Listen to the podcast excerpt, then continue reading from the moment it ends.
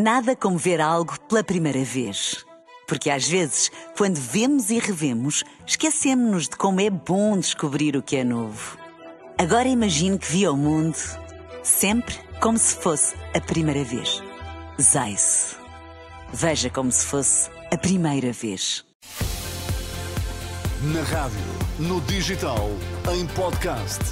Música para sentir, informação para decidir.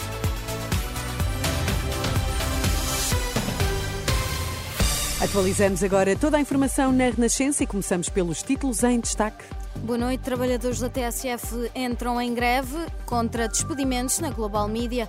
Conselho NATO-Ucrânia reúne-se esta quarta-feira para discutir os últimos bombardeamentos russos no país. Há precisamente uma hora arrancou uma greve de 24 horas dos trabalhadores do grupo de comunicação Global Media. Estamos a falar da rádio TSF ou de publicações como o Diário de Notícias, o Jornal de Notícias, o Jogo ou o Dinheiro Vivo. No protesto contra os salários em atraso e a promessa de redução de pessoal. Em causa estão entre 150 e 200 postos de trabalho. No caso da TSF, serão cerca de 30 que podem mesmo pôr em causa a existência da rádio. Na tarde desta terça-feira, no Parlamento, esteve o presidente da Comissão Executiva do Grupo a revelar aos deputados que já pediu dinheiro ao fundo que representa no grupo para poder pagar na próxima semana os salários em atraso. José Paulo Faf diz que é preciso despedir 200 trabalhadores para tornar o grupo viável e acusa a equipa liderada por Proença de Carvalho de ter feito uma gestão danosa. Que ainda há dias, na reunião de acionistas onde todos estiveram presentes, todos eles, todos os acionistas aprovaram as bases do plano de reestruturação do grupo e expressaram claramente o seu apoio a esta comissão. Raro é o dia, desde que iniciamos funções, há três meses e meio, que não somos surpreendidos por factos, negócios ou procedimentos que denotam a forma liviana e pouco transparente, para não classificá-la de outra maneira, como este grupo foi gerido ao longo dos últimos anos. O presidente da Comissão Executiva disse ainda que o negócio falhado da Lusa causou transtorno financeiro no grupo e revelou que o PSD deve o aval para a compra da Lusa pelo Estado através de Paulo Rangel, mas depois deu o dito por não dito. Esta quarta-feira é ouvido nesta mesma comissão parlamentar o ministro da Cultura, Pedro Adão e Silva, num dia marcado pela greve de 24 horas dos trabalhadores do grupo Global Media.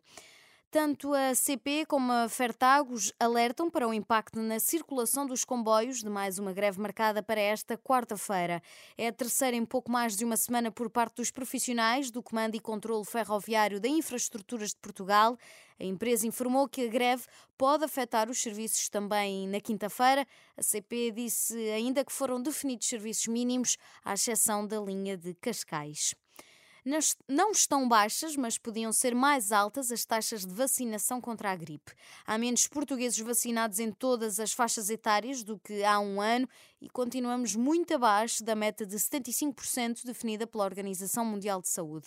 Para o epidemiologista Manuel Carmo Gomes, a vacina é a garantia de que a doença grave acaba por ter consequências menos graves. É extremamente importante que as pessoas se vacinem porque, à semelhança da Covid, eh, a vacina pelo menos protege contra a doença mais severa. Portanto, as pessoas que estão indicadas para se vacinar eh, contra a, a gripe deviam fazê-lo. As coberturas vacinais não são baixas, ao contrário do que se tem dito, são altas, mas podiam ser mais altas. E isso evitaria que muita gente fosse a correr para, para os hospitais.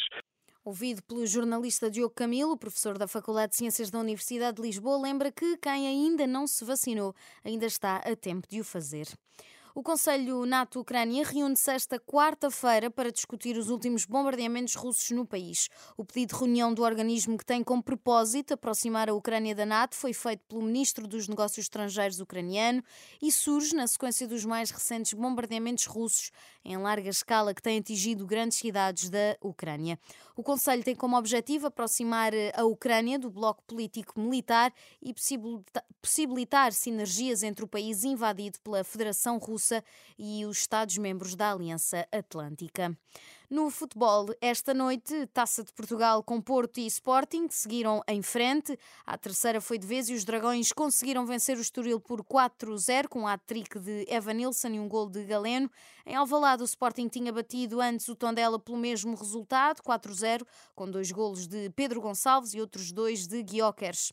Sporting e Porto seguem para os quartos de final da Taça de Portugal e esta quarta-feira joga o Benfica com Sporting Braga no Estádio da Luz. O encontro está marcado para quando faltar 15 minutos para as 9.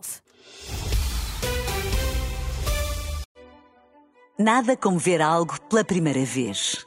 Porque às vezes, quando vemos e revemos, esquecemos-nos de como é bom descobrir o que é novo. Agora imagine que viu o mundo sempre como se fosse a primeira vez. Zais. Veja como se fosse a primeira vez.